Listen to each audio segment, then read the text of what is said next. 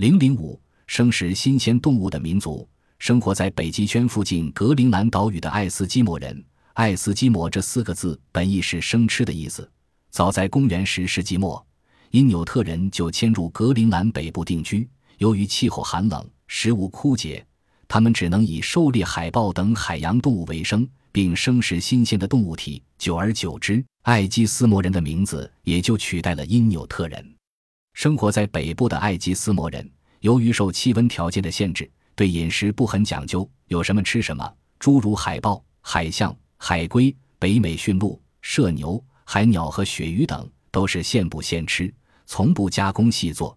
就连长达二至三米的白熊也是现场就吃，吃不了的就埋进雪堆，待以后食用。